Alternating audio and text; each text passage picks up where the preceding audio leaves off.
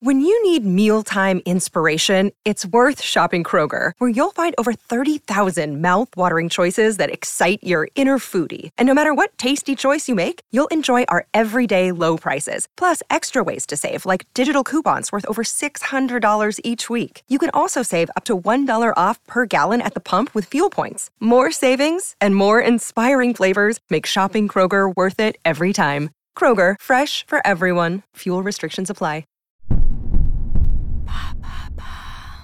Quelle est la folle histoire du jeu Tetris? Merci d'avoir posé la question. Le 6 juin, c'est l'occasion de fêter l'anniversaire du jeu vidéo le plus classique de tous les temps, Tetris. On connaît son concept, qui consiste à aligner des blocs pour faire le plus de lignes possible. On connaît son thème musical, son côté addictif, bref. Mais ce que beaucoup ignorent, c'est l'histoire insoupçonnée qui se cache derrière. Entre guerre froide et capitalisme, découvrez le récit officiel que se garde bien de raconter The Tetris Company, l'actuel gérant des droits d'exploitation du jeu Tetris. Comment tout a commencé? Alexei Pajitnov est un ingénieur russe des années 80 à l'Académie des sciences de l'URSS. Il est l'un des rares privilégiés à accéder à un ordinateur. À l'époque, ceux-ci sont énormes et on n'en compte qu'une centaine dans tout Moscou. Pourtant, ce métier l'ennuie. Alors, au lieu de développer des techniques de pointe qui assureraient la supériorité technique du bloc communiste, il bricole des petits jeux pour occuper ses heures creuses. Les formes géométriques à emboîter du jeu de société russe Pentomino l'inspirent, et la première mouture de Tetris naît en 1984. À l'époque, les interfaces graphiques n'existent même pas. Les cubes sont illustrés à partir de simples crochets de ponctuation, et les lignes sont faites de tirets de points d'exclamation. Primaire peut-être, mais déjà, Pajitnov devient accro à sa propre création ainsi que tous ses collègues. Devant cette réaction impressionnante, Pajitnov se tourne vers un psychologue, Pokilko, qui va apporter ce nouveau jeu à l'Institut médical de Moscou. Le résultat est spectaculaire. La productivité baisse immédiatement. Tout le monde joue au lieu de travailler. Dans les années qui suivent, Tetris crée le même effet partout où il se propage. C'est le premier jeu à nous rendre addicts aux écrans. Un journaliste de Wired le qualifie même de drogue électronique.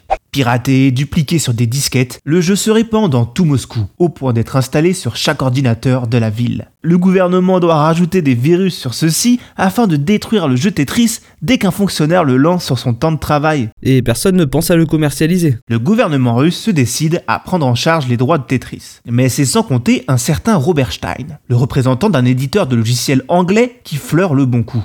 En 86, il propose à Pajitnov d'acheter les droits. Ce dernier lui donne un vague accord de principe, mais il sait que rien ne se fera sans l'accord du KGB. Mais Stein sait pas son problème.